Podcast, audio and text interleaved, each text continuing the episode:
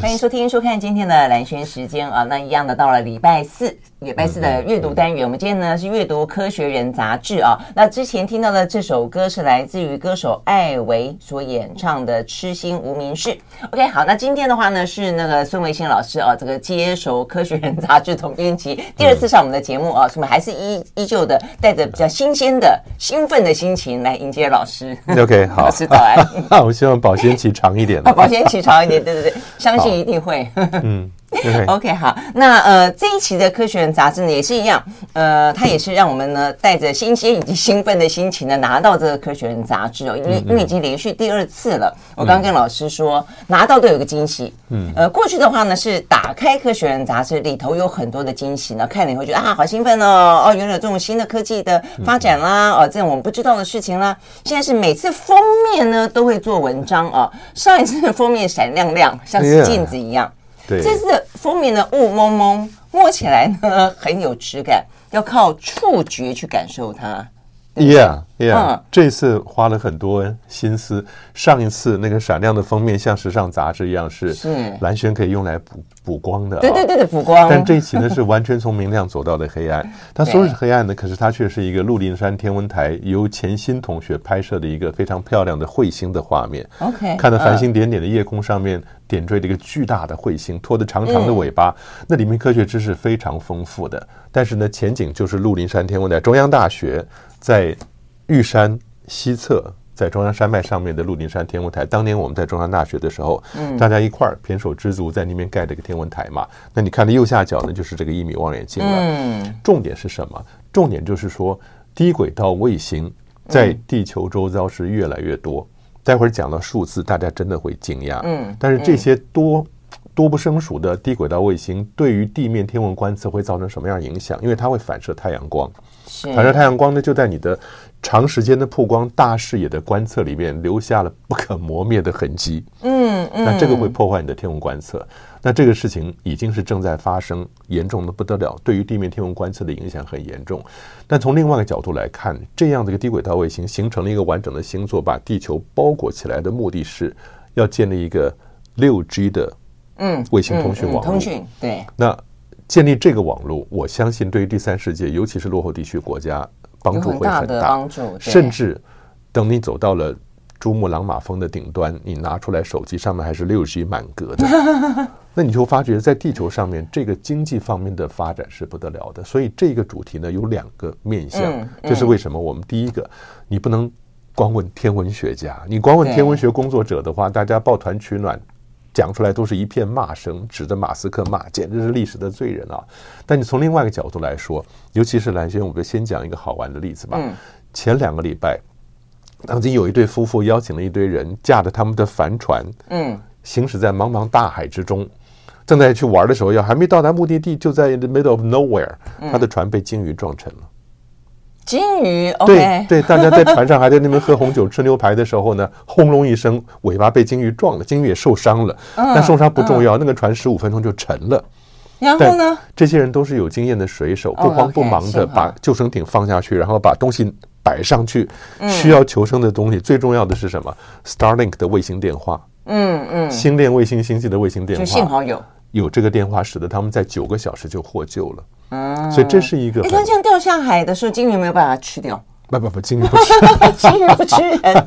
鲸鱼鲸鱼也很不爽。金鱼它也受伤了，就是了。否则，如果它感到威胁，它应该也还是会可能伤害人吧？它不会主动吃人呐。不会不会不会。但是它你可以想象得到，在高山上，在大漠里，当人类去探索自然，或者 for various reasons，你要到这些遥远的地方去。那如果有一个涵盖全球的，类似像马斯克的星链卫星的系统的话。那也是很方便的一件事情。对呀、啊，是真的没错。但但是我就说，呃，虽然天文学家是不是多数哦，但是其实看这个封面的那个斜杠，因为我们刚才老师没有特别提到说，其实封面除了我们说可触摸的，然后呢这个鹿林的天文台之外，它那一条一条的斜杠，让你几乎看不到鹿林天文台那个时候它正在拍什么。因为一个一个非常小的卫星被那么多的横杠哦，给给横杠的线条给遮住。这横杠什么？这横杠就是低轨卫星留下来在照片里面留下的轨迹。我觉得这个问题其实现在年轻人应该会觉得很酷，因为这个画面到处都可以看到啊。嗯，我我其实看了这个报道，我才知道说啊，原来这是低轨卫星，yeah, 真的。Yeah. 现在你看那个星空，很多曝光时间长一点的，你都可以捕捉到这样子的画面。我还觉得哇，这个画面怎么拍到的？好酷哦！还有那种半圆形的，有没有半圆形的.然后呢，像一条一条线，留下很多星轨的啊。就在总编辑的画里面，我有一张这样的图像？你可以想象得到鹿林山。因为我一直觉得，我以前在中央大学，我本来想说多漂亮，我想说好特别哦。对，但是这个很漂亮，这就是星星。你可以知道，当你把一个相机快门打开。它长期曝光几个小时，你会发现所有北半球的星星都是环绕着北极星做圆周运动的，嗯、所以这是星轨图，这是很正常的一个业余天文爱好者喜欢拍的星轨图啊。但你可以想象，在鹿林山上这么漂亮的一个星轨图，如果上面斜着横杠很多条线的话，整个会把你的画面破坏掉了。啊。所以就是看会重点是会看不到想要看的东西吗？会到那么严重吗？哦，对，怎么讲？你看当然勉强可以看得到，但您的感觉像什么？像是我们躺在地上，然后透过了电线杆上面的电线，无数多的电线的感觉。所以你看到没有？但是很好玩的是，我们请《科学人》杂志的编辑部发挥想象力，我们这两期其实都没有用美国《科学人》原版的封面了。我觉得那些封面比较无聊。我刚刚就跟老师说，我不晓得你们这个封面可以玩到什么时候，太厉害了。哦，我们会努力，会努力的啊！你可以看得到。这个东西呢，我上面画的斜线，那结果编辑部的年轻人说：“老师，我们能不能用夜光涂料？夜光涂料的意思就是说，你在不同的反射情况底下，有的时候你会看到是一个漂亮的画面，有的时候你就会看到大量的线条过去。对，就好像你到了晚上抬头一看，满天都是这些被卫星轨迹污染的夜空啊。嗯，但是重点是什么？重点是它的数量增加的速度远比你想象的快。二零一九年的天上。”地球的周遭呢，我们大概有三千三百个在服役的或者已经报废的卫星。嗯，这个数字到了三年之后，二零二二年已经增加到六千三百个。嗯，当然其中马斯克的星链卫星系统占了三千六百个，就占了一半，对，一半更多。对，但是蓝轩底下这个数字更可怕了。我们说二零二二年是六千三百个，嗯，但是 in a few years 就是几年之内，这个数字很可能会膨胀到十几万个。嗯。嗯，大大小小的卫星都往上丢，那它当然有它的经济目的，有它的军事通讯的经济的价值在。但是你可以想象嘛，不用到十几万，这个数字只要一旦超越了六万五千个，嗯，这个临界值，蓝轩，你跟朋友走到星空底下，嗯，抬头看到的满天星斗，每十五个亮点里面有一个就是人造卫星。我们在台大开一门课叫，真的好不浪漫呐、啊！叫认识星空，我们在台大课还蛮受学生欢迎的啊。但是我想应该加开一门课，叫认识卫星。真的，以免得你的走到夜空底下想许愿都许错了对象。哎，没错，许愿会第一个许错，你许愿会许错对象。第二个的话呢，以前那种很浪漫的时候呢，不都是那个要一起抬头，然后就要讲啊，啊星座对不对？以后那个每十十五颗里面一颗人造卫星，那不晓得要归在星座的哪里？完全以后的对话会变成这个样子，就说来，你看，你看到那个缓缓移动的。暗淡光点，那是美国的星链卫星。你看另外一个移动的，哦，那是俄国的 GLONASS。所以你你要讲这些话，别人才会觉得你有学问。啊、说老实话，这是马斯克的，这是什么什么什么的？OneWeb，对 对，OneWeb 很好。但是你知道吗？我们在小时候就有看低轨道卫星的经验，啊、所以低轨道的卫星真的是看得到的。我相信我们这样一提以后，很多听众朋友呢都会。呃，重返小时候的印象。当你躺在草地之上，嗯、你的注意力没有完全放在旁边的人身上的时候，偶尔抬起头来看看星空，对、啊，你会看得到。Once in a while，我会看到一个暗淡的点移动过去，那就是人造卫星。我以为是飞机。哎，我飞机。哎，我彗星。飞机会闪。哦，彗星。飞机会闪啊。飞机会闪。那彗星呢？彗星不会闪。好吧，我看彗星走得很慢。哦。小行星跟彗星呢？这句话我知道了，以后老师应该要上一堂课，就是教大家如何区分天空上的不明物体，什么是星星，什么是飞机，什么是 彗星、小行星，对对对，什么是人？不明飞行物。OK，嗯，对，所以会闪的，会闪的。当你的飞机已经接近要降落的时候，它会打开着陆灯，所以那是会闪的。然后左边翅膀跟右边翅膀颜色还是不一样的，那是有一定规范的啊。但是呢，低轨道卫星就是缓慢的从空中划过。上一次。我记得有一回，我听 NASA 一个科学家 Jeff Hester，也是我们一块工作的老朋友了。他是负责哈勃望远镜维修的主力科学家之一，哈勃望远镜上去了。一九九零年不是出问题了吗？主镜的焦距磨错了嘛，所以被骂了三年。一九九三年的另外一个太空梭上去，嗯，您知道哈勃望远镜就在低轨道，嗯，低轨道的天体绕人造物体绕地球一圈只要一个半小时，速度非常快，一个半小时。那结果呢？他就跟我讲，他分享在佛罗里达州看着太空梭要上去维修那太空梭哈，因为他们寄予厚望嘛，就都在现场观察，发射升空以后。八十分钟之后，看到天上一个一等星亮点划过天空，那是哈勃望远镜。在十分钟之后，另外一个亮点划过去追它，那就是太空梭刚发射的太空梭。哇！所以我听他这样讲以后，好期待。后来在一九九五年，我的理想也完成了，因为那个时候看到一个亮点。当时我在北加州圣荷西山上的这个我们的加大的天文台，加州大学的天文台 Lake 天文台做观测。哎，结果傍晚的时候。另外一个科学家，呃，Ramstone 进来叫我说：“哎，你要不要出来看一个奇观？”嗯哼，我们就站在暮色苍茫的夜空底下，他就指给我看西北方的天空，说：“你那地方你不要眨眼睛啊。”然后五四三二一，瞬间出现一个亮点，啊哈，在滑动的亮点从头上过去。OK，那个不是低轨道人造卫星，那是美国的太空梭结合了俄国的和平号空间站。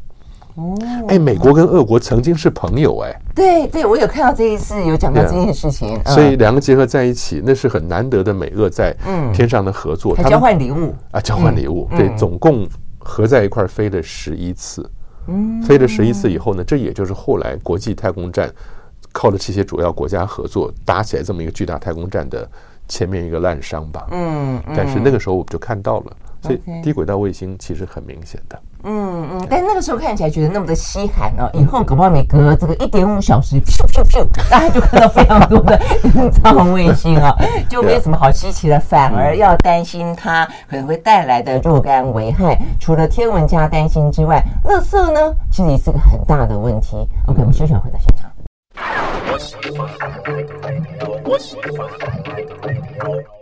好，回到蓝轩时间，继续和现场邀请到的《科学人》杂志的呃 总编辑哦，苏元勋老师来谈这一期。呃，这个真的很炫啊，这个星空杀手讲的是杀手哦，嗯、所以我们上一期才讲到光害，光害也是星空杀手哦。但是呢，现在讲到的是低低轨的低轨道卫星啊。那实际上低低轨道卫星，我们刚刚就聊到几个，就是其实在这个之前。待会我们会讲到垃圾问题，实际上有些比较关注的人也担心到所谓它制造的太空垃圾。不过在这个话题之前，其实多半对于低的低轨道卫星都是用比较期待的。呃，心态去去看它，包括俄乌战争扮演的重要角色、嗯、哦。那包括就是因为台台湾哦，也是一个兵战的状态嘛哦，所以我们台湾实际上会很注意到这些这些话题。那再一个当然就通讯了哦，这个到了六 G 之后，好多的应用都可以透过快速的呃这样一个传输来达到。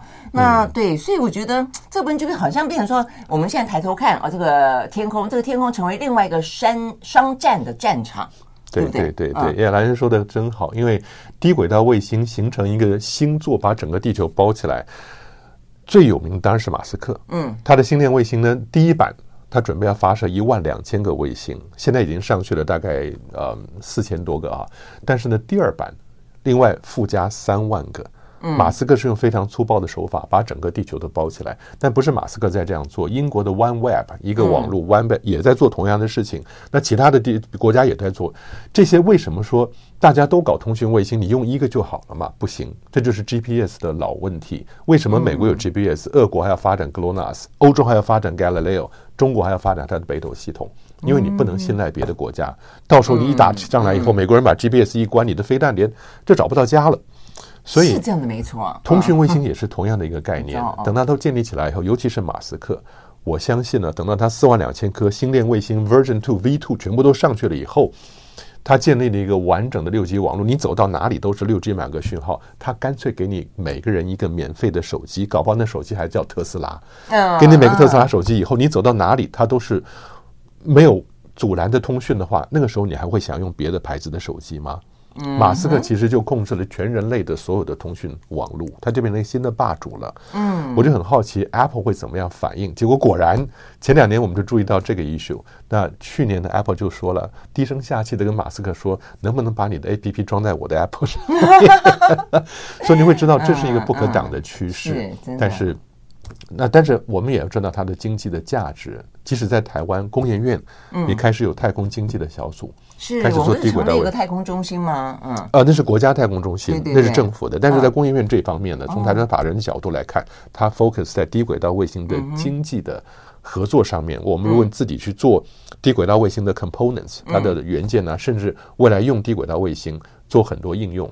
那它有一个叫呃 Teliosa Teliosa 就是地台湾的 Leo 就是。Low Earth Orbit，嗯，然后你后面的 SA 就是 Satellite Alliance，所以你知道台湾也在做低轨道卫星的经济上面的结合，所以我们这个问题是要从两个角度来看它，嗯，那到底天文学家担心的整个轨道、整个夜空被我们的低轨道卫星所污染的这件事情，相比于它产生的经济效益，我们要怎么样来衡量？这其实是我们每一个人。要深入思考的问题。对，但是我觉得它有没有一个并存的可能性？就是说呢，如果说目前看到，不管从六 G 的角度，从刚刚讲到的，呃，这个在军事上的用途，在情报上的用途等等等，那大家又不可能各退一步的话，嗯，呃，那么有没有可能说让这一些呃人造卫星降低光害，降低对于呃地球或者对于天文学家的一些影响？看起来好像有点方法，而且这个方法好像也跟这个太空太空垃圾呃这个角度，大家一起在。思考，比方说什么伸出一个大的勺子网子，可以网住这个太空垃圾什么之类的。我自己觉得科学家好厉害哦。怎么休息呢？回来再继续聊。I like 103, I like radio。好，回到蓝轩时间，继续和现场邀请到了《科学人》杂志的总编辑孙维新老师啊，来聊低轨卫星啊，这个到底它的嗯。好处、坏处，它的优势哦，跟目前可能碰到的一些问题啦哦，所以有没有办法解决？这样、嗯嗯嗯，我想我们从几个角度来看，嗯，往后二三十年，我必须要说，清除太空垃圾会是一个巨大的商机。嗯、我们常常讲，危机就是转机，转机就是商机。嗯，那如果我们年轻一代想要投入太空的话，哎，台湾的年轻人不都是充满了良心的吗？有事没事就去进山去进滩，你有没有想过要去？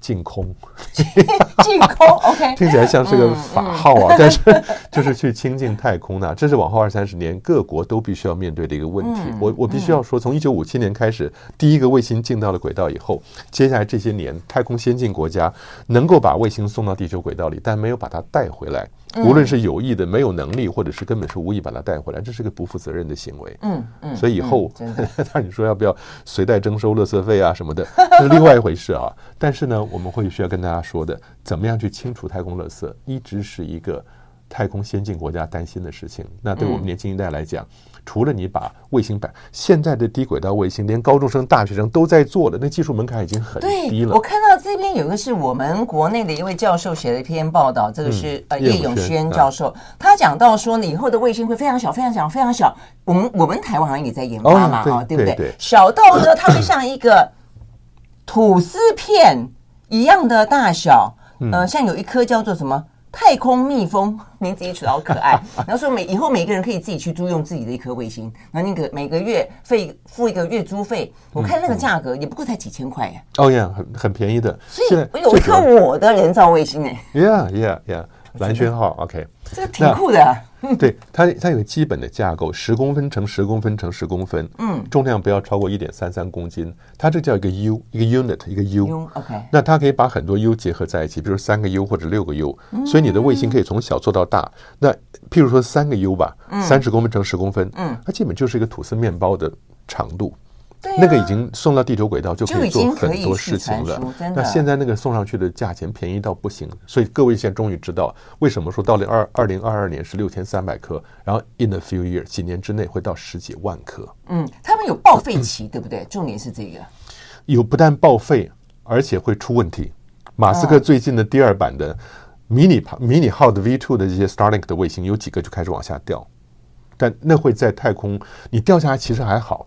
当你掉下来以后，进到大气层，高速跟大气摩擦，它就烧掉了。对对对。但它不掉下来反而很讨厌，因为它是等于一个废物碎片，大量的碎片或者单独几个废物留在轨道上高速运转。哎，那轨道上高速运转是不得了的高速啊！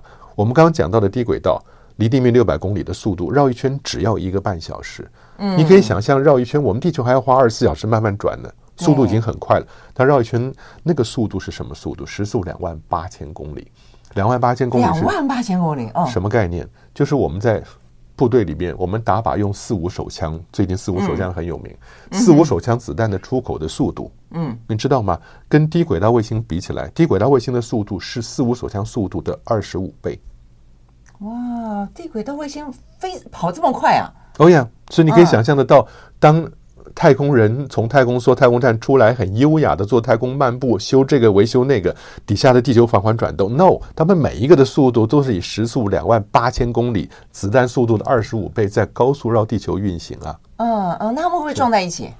如果不掉下来的话，会就是撞在一起。你可以想象，蓝轩在同一个轨道上，大家都是时速两万八千公里，就在一个高速公路上，谁也碰不到谁。嗯、但如果你是从地面发射一个火箭，想要穿过这一层卫星迷雾到外面去的话，嗯、你的横向就有很多大小碎片在两万八千公里的速度对你是有威胁的。嗯，所以等到那一天发生的时候，凯斯勒效应，很多碎片把地球包起来，人类连想出去的机会都没有了。这个听起来比较恐怖。我们不是要探索太空吗？Yeah, yeah. 所以连连穿过那个那个低轨卫星所所造成的一个有点像一个带了，对不对？整个一层，uh, uh, yeah, uh, 对不对？所以根本不能不能够去看。那我们不能去看月球。哎，我看有一个点子，他说那以后在月球上面发低轨卫星。哎，我觉得这个点子不是在月球上迟早会变成我们的使用的太空基地啊。但是呢，这些在地面观测的天文学工作者，因为受到了这些。低轨道卫星的轨迹威胁的话，只能逼着他们出走。出走要去哪里？嗯，最好的地方就是月球背面。为什么？因为我不知道我们的听众朋友知道不知道？月球的歌就是《Dark Side of the Moon》。月球背面。哇，《Dark Side》是文学的描述，很浪漫的。实际上，我们讲月球是一个 near side，一个 far side，嗯，就是正面跟背面。那月球呢，又很巧妙，地球把月球调整成用同一面面对地球。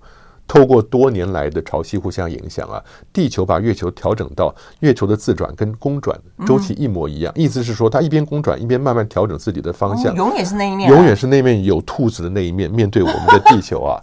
所以你知道这个好处是什么？这样讲我还不晓得嘞。Yeah，所以你如果能够把卫星摆到不天文台摆到月球的背面去，那个地方是看不到地球的，所以地球上的光害或者是无线电波的干扰。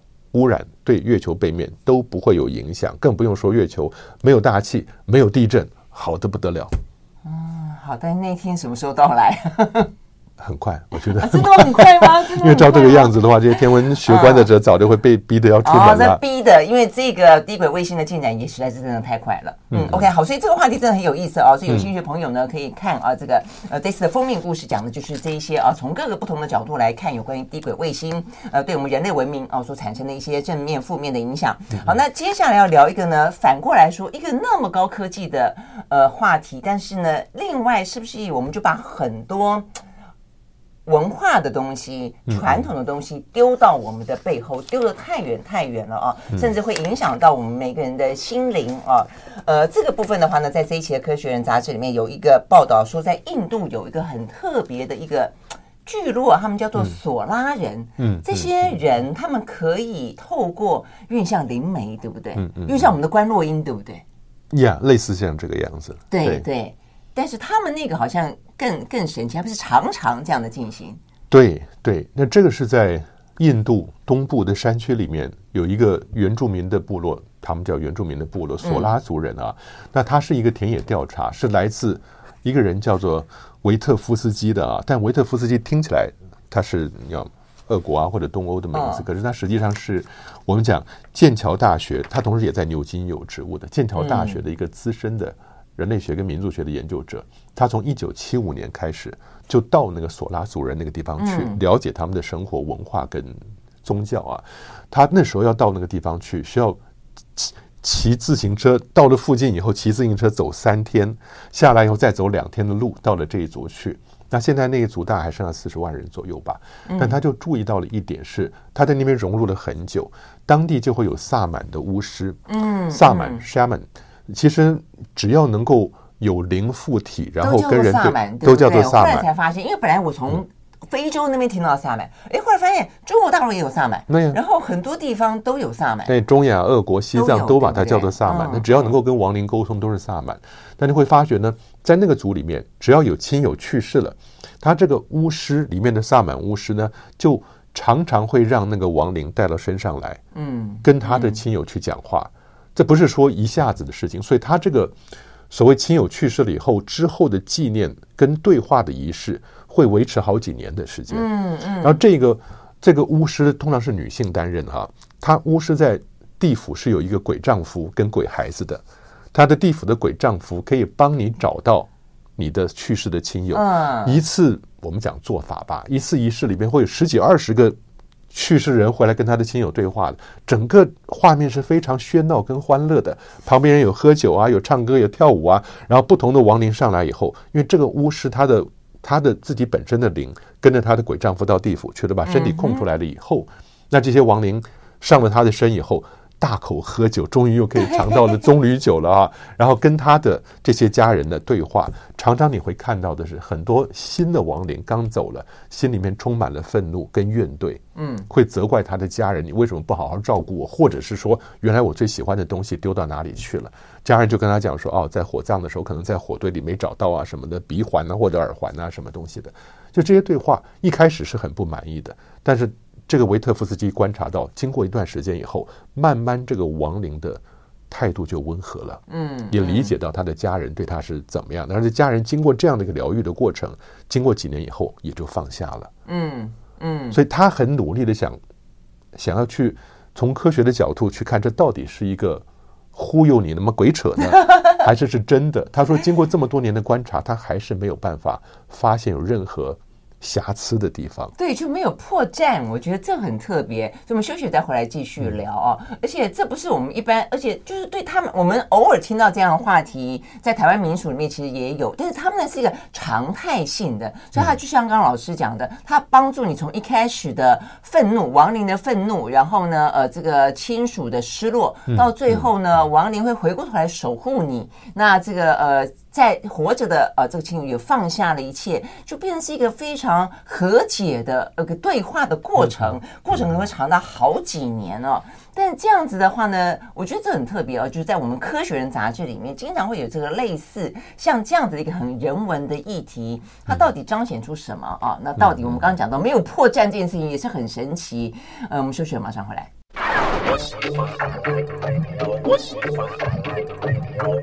好，回到蓝轩时间，继续和《科学人》杂志的总编辑孙维新老师啊来谈呢。另外一个呢，在《科学人》杂志里面分量蛮重的一个话题哦，而且呢非常非常有故事性啊。那这个部分的话呢，其实呃，从这位作者，哎，他真的很厉害哦。观察一个部族里面的呃，就是人类学所需要的一些素材，他可以真正观察到快要半个世纪哎。从一九七五年到现在二零二三年了，呃，真的是还蛮蛮蛮感人的哦。那他这样的一个观察，其实他有一个初衷，我觉得他很清晰的，就是说他认。认为我们在谈论所谓的生物多样性，那我们的文化不用多样性吗？哦，当现在的对对，当宗教文化哦，就是说当现在所有的科技也好，所以所有的一些全球化也好，把很多东西都变成规格化了。一致化了，统一化了。那到底个别的个体的各个族群的各个国家的，呃，它到底它自己存在的一些呃内涵，是不是因此而被削弱了？而且这个削弱会让人无所依存。哎，我觉得这个事情其实蛮蛮蛮值得来聊的哦。所以回过头来，那再讲到各个个体或者是说大自然万物有灵这件事情，是不是也是被人类剥夺了，或者被人类蒙上眼睛看不到了？对对对。呀，刚刚兰萱提到的，像索拉族人这个跟亡灵的沟通啊，嗯，他们的理解上，就是你在世的人所碰到的厄运或者疾病，其实是亡灵带给你的，嗯，所以呢，你会看得到那个巫师在这期《科学人》杂志，拜托啊，你们要定要买啊，那个巫师在在做这个仪式的时候，他这边夹了一只活的鸡，嗯嗯，身上挂了一些衣服，这些衣服就是要给亡灵的，嗯，那希望亡灵不要把。活着的人的灵魂带走，而拿这个鸡的灵魂来取代。对对对对，对。所以你会看得到，它这是一个跟亡灵之间互相协调，希望大家缓和了这些不愉快，然后放下。以前有些什么活人祭呀、啊，或者活的什么动物的祭啊，是不是就是有点代替？类似像这个样子，类似啊。对，但是呃，讲万物有灵这个概念，嗯、我们自己深有所感，就是在。这些部落里边，他们的想法是我们世界上你看到的一枝草、一点露、一棵树，然后江河湖海都有灵，都有灵在，所以他对万物都是一种尊重的感觉。嗯、我以前有过一个很很有趣的经验啊，就是你记不记得蓝屿达悟族有一次做了一个拼板舟，好不容易又做了一个新的拼板舟，嗯嗯、非常不容易的。然后呢，出发了以后呢，绕过南台湾以后，走了高雄啊，然后到台中来。但是本来那天到了台中以后，那个拼板舟要下来，用卡车运到科博馆。那天从下午到晚上，我们会针对这个原住民的文化。办盛大的活动，结果呢，他在台中梧栖港的时候摩擦到那个岸边的礁石，哦，有点受伤了，所以说不要拿过来，要在那边现地修，因为还要往台北去，那怎么办呢？我们需要个平板舟啊，科博馆有三艘平板舟，科博馆的收藏的丰富啊，你可以想象得到，我们就把其中一个比较大的平板舟，嗯，搬下来了，那真的可以下水吗？哦，不是下水，你只是摆在广场上面，在科博馆的广场上头。因为这些达悟族的勇士们，三四十个皮肤黝黑、筋肉虬结的这些勇士们呢，也跟着到了现场。虽然舟没有来，但是人来了。人来以后，我当时正在外面开会，就边上打电话给我说：“哎，馆长，你赶快回来吧，我们要移动这个拼板舟了。要移动这个拼板舟的话，按照他们的习俗，船主需要在场。”我说哦，我是船主，你是船主吗？馆长就是船主嘛。我就好高兴，回来以后我说，哎，那到了以后看到好多勇士们在那个地方，好感动。我就说，那我们搬吗？他说不行，你需要船主需要先把那个拼板舟船头的一个羽毛的装饰，嗯，用鸡的羽毛做的一个漂亮的装饰，先把它拿下来才能够搬。嗯，哎，我就好高兴，过去就想搬。他说，等一下，馆长，你要先跟这个船说说话。啊，当时我就理解了万物有灵的概念。这是达悟族的勇士跟你说的。对对，旁边的长老，那就是你自己跟那个 船的沟通啦，跟这个船的灵沟通，说希望我们现在要做这个仪式，那希望把这个船能够搬下去，你同意我们移动它下去以后呢，我们做的这个社会教育会对老百姓、对民众都有帮助的。讲完以后，我们过去很恭敬的把羽毛头饰起下来以后，大家扛着这个轴扛下去。有过这样的经验以后，我就觉得万物有灵这个概念其实是蛮。蛮良善、蛮感人的一个想法的，嗯嗯、但是就像刚刚兰轩讲的，这样的索拉族人他会碰到了强势文化跟强势宗教的入侵。我们不太愿意讲强势宗教，因为宗教 supposedly 都是劝人向善的。嗯，但当你基督教或者是天主教带着公路、高速公路，带着良好的工作、大量的收入进来以后，开始告诉你说，那个才是我们的真神。嗯，你们这就是原始而落后的部落的迷信。那你会发现，当部落的年轻人开始慢慢转向了教堂去了以后，原始部落里面的这些宗教仪式，跟他本身被信赖的程度就越来越低了。那里面就会有老年人很难过，他说：“我小时候看过，我跟甚至跟我的逝去的父亲呢，我的亡灵，我能够对话的。嗯，我作为孩子，我可以跟我爸爸对话，透过了萨满巫师。但等到我老的时候，等到我走的时候，我儿子愿不愿意跟我对话？”嗯嗯，所以我觉得这个看起来其实很很令人难过。对对，我觉得蛮蛮让人家伤心，尤其是相信这样的一个对话的，自己也曾经有过这样经验的，嗯，这些人，他的下一代可能根本就就草草草草了事了。现在里面还讲到一个萨满巫师，呃，他还因为他的家人或者他的那个呃家族不是那么再相信萨满巫师的功能跟他的那个，他后来。他空出了身体，他也下不了，下不了地府有一段。对，他做到一半就做不下去了，因为这里边就是明白的说出来，因为他的孩子是基督教浸信会的信徒了，但孩子根本就不相信这一套。对，所以使得这个母亲作为巫师，她做到一半她也想不下去了，她心理压力就很大。嗯嗯，我觉得这是一个，我我们要看宗教的多样性，是也是文化的，就像您刚刚讲，文化多样性也是值得尊重的，因为你根本不知道。他们经过这个过程所产生疗愈的效果，那在他文化上的重要性，而不能被这些所谓的强势的文化，对啊，一概就把它认为是落后的，应该被消除的。嗯嗯嗯，对啊，所以我们总是不断期待科技不断的进步哈，但是当呃科技呢用所谓的破坏式的创新，它破坏了太多太多属于原本啊、呃、这个大自然的或者说文明社会的一些事情的时候，真的是完完全全的没有任何的坏处吗？我觉得这是我们要想想的啊。我们休息再回来。I like 103, I like radio 好，回到兰萱时间，继续和现场邀请到了《科学人》杂志的总编辑孙维新老师啊。我们讲到这一期的《科学人》杂志啊，那除了非常精彩的星空杀手啊，还有呢，讲到呢，呃，这个就是文化宗教多样性啊这样的一个留存的印度的东北出的一个呃索拉人他们的萨满巫师的故事之外，讲到死亡，当然不可免的会讲到生命的消失跟记忆的消失啊。所以呢，这一期的《科学人》杂志有两个话题哦，跟这个有关，一个是长新冠。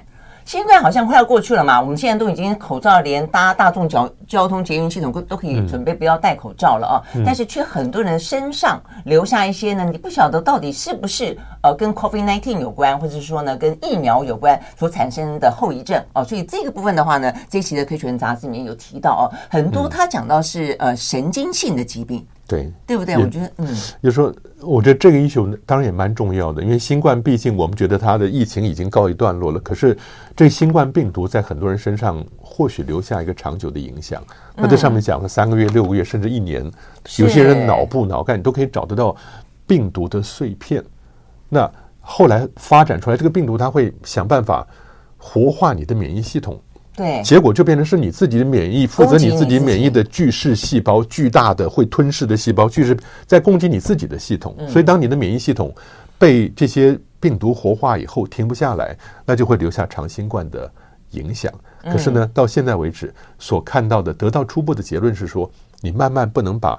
长新冠当作是肺炎相关的疾病了，反而是神经系统相关的疾病。嗯，真的。所以呢，如果有听众朋友有有自己这个状况的话，可能稍微注意一下了哦。那包括像什么脑雾啦、心脏的问题啦、突然之间昏厥啦，大概有些部分的话呢，都是啊这个神经性所造成的影响啊。所以这一篇的话，有兴趣的朋友可以看一看。那另外一个话题，我觉得也还蛮呃重要，也蛮有意思，因为我们常常讲到说，现代二十一世纪的不治之症。是阿兹海默跟帕金森哦，讲到就类似像失智年长者哦，可能会会会遭遭逢到的。那现在第一个哦，就是这些疾病呢越来越年轻化，这是一个。第二个的话呢，就是说它对我们人的呃这个生活，因为我们人越来越长寿哦，所以你活着的生活如果被这些病啊所影响着，那真的是。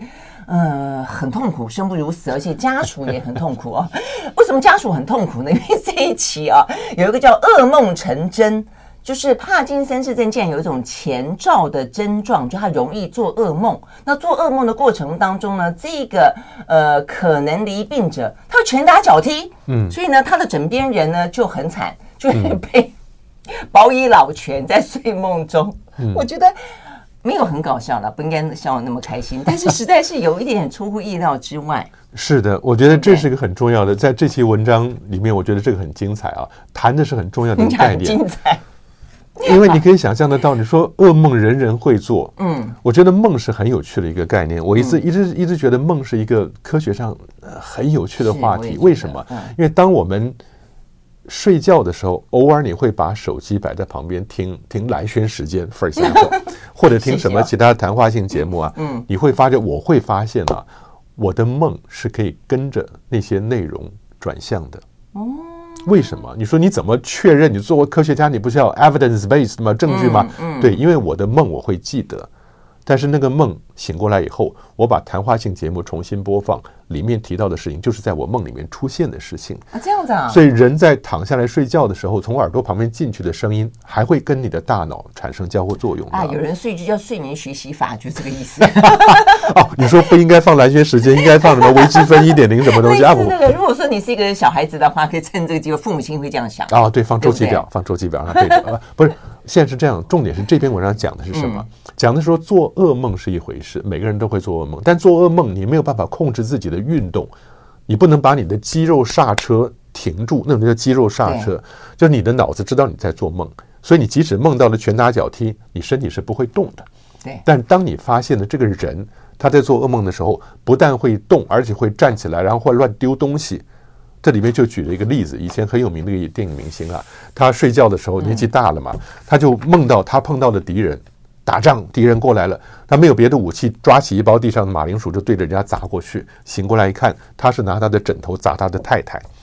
所以当你的肌肉已经没有办法控制，这种前兆是什么意思呢？嗯、是你里面当然这里面有专业名词，突触核蛋白，它聚集在脑干，然后破坏了它控制肌肉的能力。嗯嗯。所以当肌肉没有办法刹车的时候，当你梦里面出现了什么状况，它整个人就会跟那个状况前进。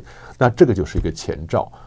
科学家研究说，可能五年、十年之内，它会。develop 会发展出来帕金森症这样子的毛病，嗯，嗯嗯，所以有这种做噩梦的，而且呢是属于动作派的那种 做噩梦的方法的，大概有百分之三四十。他在里面讲三四十，后来未来他在十年之后就就罹患了这个帕金森氏症。这个我觉得这实在是一个非常重要的。因为大家对于阿兹海默，对于这个帕金森，大家都没有什么太。现在当然很多所谓的预防啊，或者提早发现，但是就没有说到这种十年前啊，而且做噩梦原来也是一个一个方式啊。所以嗯，这个部分我觉得很很很好的提醒了，让大家知道说啊，这个部分其实是做噩梦的话呢，可能除了你会去想要知道说啊，它代表了什么，生活当中有多大的压力之外，可能代表的是疾病。